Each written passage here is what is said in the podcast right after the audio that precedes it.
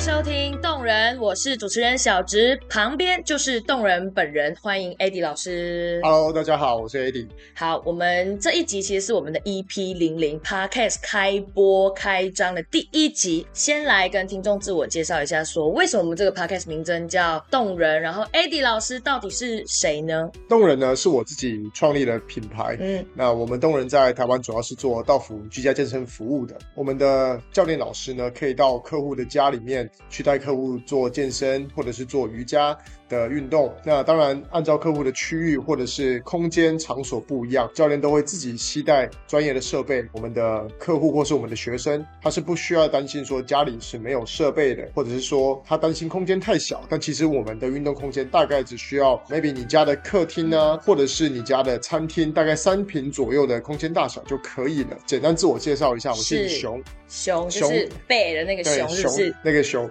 无尾熊的 熊那。个熊，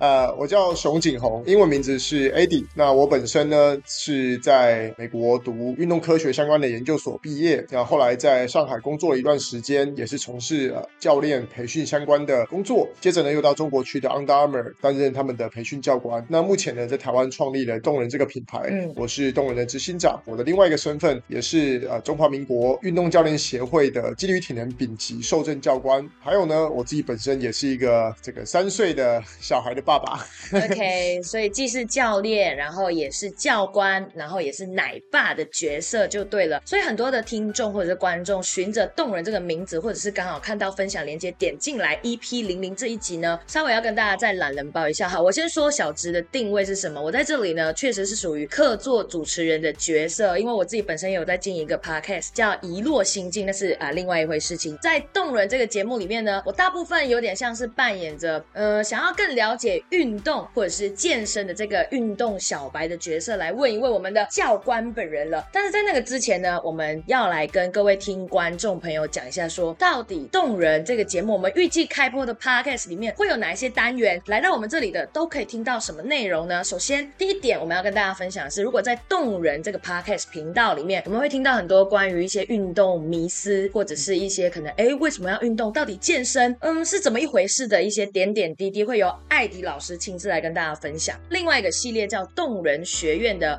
频道呢，专门在讲关于什么呢？呃，另外一个频道动人学院也是我自己创立的品牌。那动人学院呢，主要是在培训私人教练的一个品牌。那我们会有关于国际课程的授证，比如说像私人教里面的四大证 NSCA 美国纪律体能协会的授证课程，呃，授证的培训课程，像是考前辅导班。另外呢，也有我们自己的教育培训系统，就是 Human Performance Specialist，就是等一下，我要打断你，Human 什么什么什么系统呢？这边要跟我们的听众来再多讲一点点。是这样的，因为在我们自己的动人这个品牌里面呢，那我们提供专业的教练到福健身服务，但是这些教练需要呃需要给客户一个保障，就是什么保障呢？就是专业的保障。所以我自己因为本身从事健身或是运动科学这个领域已经深耕十年了，那我想要把我所学到的专业知识形成一个完整的体系，一个 SOP 的教学系统，然后呢把它完整的呈现出来。所以呢，我刚刚讲的这个 Human Performance Specialist 就是 HPS 这个运动表现专家这个体系呢，就是专门在培养一个教练，从大学刚毕业，他可能不是健身行业的一个专家，从基础的运动科学开始，再到如何带客户做训练的运动技巧，或者是这个教学技巧方面的培训，从一个完全都不是教练的小白到专业的教练，一个完整培训。所以这个就是我们的 HPS，我刚刚简称的、嗯我们自己的培训体系 HPS 的一个内容。所以像我这样子的运动小白，或者是健身，可能真的对我来说离我很远的这一种素人，也可以就是透过这样子的一个系统，可以进而的想说，可以尝试当运动教练，或者投入嗯跟健身有关领域的培训，对不对？对，没错。其实因为现在很多的教练，他们自己本身并不是大学，并不是专业的科系嗯或者是体育系毕业的，他们可能是健身的爱好者。如果只是一个健身爱好者，要带人家训练是完全全不够的，所以你需要具备，比如说我刚刚讲的一些专业的运动科学知识，像生理学啊、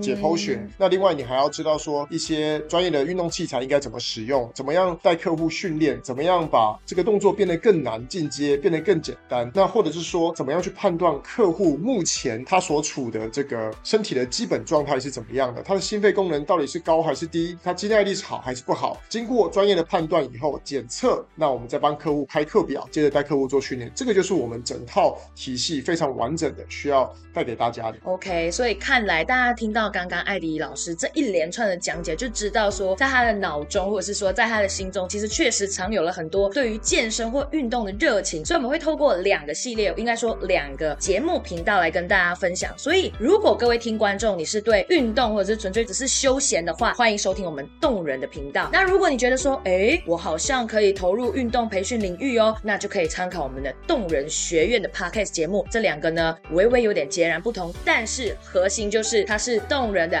艾迪老师来跟大家分享的。不过呢，讲完了这些以后呢，第一集嘛，其实大家好像可能也不太知道，可能听过动人这个品牌，但是或多或少不是很了解艾迪老师。刚刚好像有讲到你在美国念书，我比较好奇啦，因为我是运动小白嘛，我就想要问你说，你是大概什么样的时候投入运动健身领域的？是一蹦出来就是马上投入运动吗？还是说有什么样的契机吗？应该说，我大学的时候。一直是打系篮跟篮球校队，所以从小就是校草的概念吗？还是不是？其实就是一个不爱读书、爱运动的小朋友。哎，这个、这个、这个是一个迷思，我们找一天开一集来聊。好，所以你就是从小接触跟运动项目有关的，就是校队嘛。对，嗯，所以以前很喜欢打篮球。那个时候篮球训练呢，都是土法炼钢，就是可能教练叫我们做什么，那我们就做什么。那比如说像跑操场啊，跑三千公尺、跑一万公尺，或者是鸭子走。走路之类的这些传统的训练体能的方式，但是呃，因为我发现后来当了篮球队的队长以后，我就自己在上网找有什么方式可以让我的队员或者是学弟妹可以有更好的这个体能表现的提升。该不会一直输球，所以想到说要有什么样的体能那个变好吧？还是不是？噔噔噔噔，真的吗？最怕空气突然安静。因为我就想要带听众帮你问问看嘛，我的角色就是这样，一一向来定位很清楚。好了，你继续。所以其实就像。像刚呃小池说的也也是一样的，其实就是因为我们的成绩一直卡在说，哎，我们好像感觉技术方面还可以，但是体能跟爆发力就是差一截。对，所以就自己上网或者是到图书馆翻阅了很多相关的书籍，那进而呢就对呃肌力体能训练这个领域就产生了兴趣。嗯，那所以呢，在大学毕业以后，我就勇敢的追逐自己的梦想。勇敢哦，这里因为嗯，找个十年前好，确实需要一点勇敢。我这样好像有点暴露年纪，对不对？不会，其实。其实很多的，像那时候我当教练的时候，其实我的父母是很反对，因为他觉得说教练好像他就是露肌肉啊，把肌肉练得很大块，就是我们可能会有迷失，就是你是不是只有肌肉，然后没有头脑这样。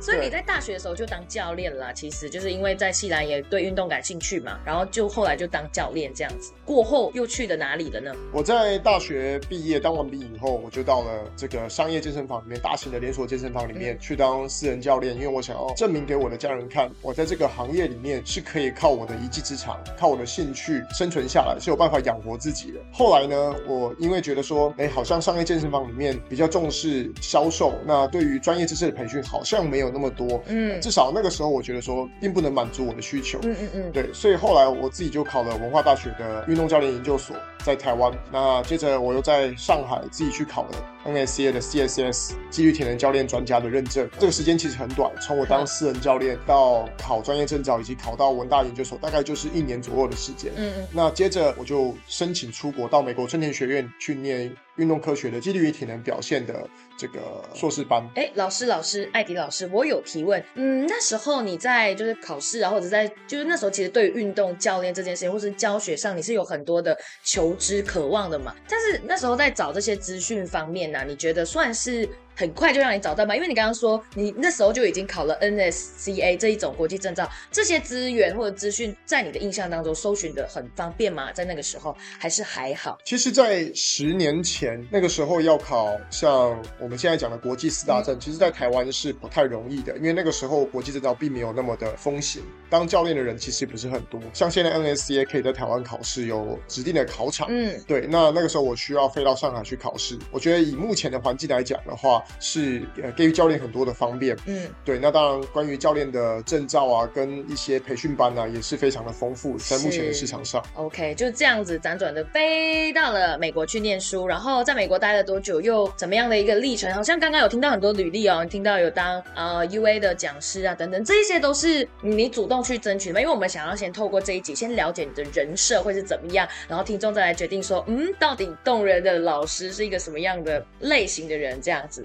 所以你有很多样的机会去触及到这些吗？还是说我刚到美国的时候，像我们班基本上只有我一个亚洲同学而已，很少的亚洲人会到美国去读运动科学相关的科系，在十年前啊，其实并不多。那当然近几年越来越多人过去了，所以那个时候刚到美国的时候，其实是蛮孤独的，不像其他的学校或是科系，比如说你念金融的，或是念这个工程师、工程类相关的，有很多的华人。其实刚到美国的资源并没有非常的丰富，但也就是因为这样，我就觉得说，哎，那我既然已经一步跨进教练这个领域里面了，那我就想要成为更好的教练，嗯把我所学的知识可以再散播出去，让更多人知道。那就是辗转，就是回到台湾创立动人这个品牌嘛，可以帮听观众先问问看，说其实动人创立大概从什么时候开始创立，到目前已经有多久的时间了呢？动人的创立已经有两年两年左右的时间了，哎，所以是疫情年期间创立的，对不对？对，那当然中间有一点小插曲，因为我从美国毕业以后，我就到上海去工作了。对对，那上海一直从事的是运动教练培训相关的工作，那后来又刚刚提到在 UA 担任培训教官的一个职位。嗯，后来因为疫情的关系，就有机会回到台湾创立动人。是怎么会想到要叫动人呢？其实动人这个 logo 或者是这个名词有两个意义，对于我来讲，一个是看到很多的健身房里面，大部分的客户训练都是在原地的，不管你是做器械式的训练，或者是做杠铃的训练，那基本上你都是在原地做相对静态的训练。因为我自己本身的背景是带运动员训练的，所以我看到很多运动员他们的不管是反应的速度、敏捷、爆发力，还有整个身体的协调性都是非常好的，他们的动态表现是非常好的。但我们现在目前所处的健身市场，好像大家都是执着在，比如说肌肉，谁的肌肉大，或者是谁的肌力强。所以我希望让大部分的客户可以动起来，有这个基础去提升他们的体适能，或者是他们的协调性，还有反应速度、敏捷。对于不管你是什么年龄层的人，其实你都需要要活就要动嘛。OK。那第二个意义呢，就是我们希望动人是我们教练可以移动式的到客户家为客户做服务。OK。回归到刚刚一开始，呃，艾迪其实刚刚也有讲到的，动人的核心价值在在于说教练是可以到府健身。所以呢，如果今天小芝我想偷懒不想运动的话呢，哎，不好意思哦，教练就在你的门口，他叮咚你就来了，有点像 Uber Eats 的那种概念，对不对？透过今天短短的 EP 零零集呢，我们已经很快速的了解到说艾迪老师的背景，也知道说我们接下来会在 Podcast 节目里面跟大家分享的两个核心大主轴，再帮大家复习一次。第一个呢是关于运动啊，或者是健身，尤其是跟道府健身相关的议题，想要跟大家做一些小知识啊，或者是趣味的经验分享。第二个呢，重点来喽，任何只要有跟教练或者是证照相关的话题呢，我们都会在动人学院跟大家分享。那我们今天这一集呢，很快速的 end 在这边。下一集先跟大家做预告一下，我们一定要来讲的，其实刚刚一直都有聊到的道府健身，到底什么是道府健身呢？道府健身为什么又那么的成为现今的趋势？我们会在下一集由艾迪老师来跟我们示意。所以今天很开心可以在空中跟跟大家初次见面。那有任何的想法呢，都欢迎留言或者是按赞我们的 podcast 节目，给我们五颗星作为支持。任何的问题都可以留言告诉我们哦。那感谢大家的收听，我们下一集再见，拜拜，拜拜。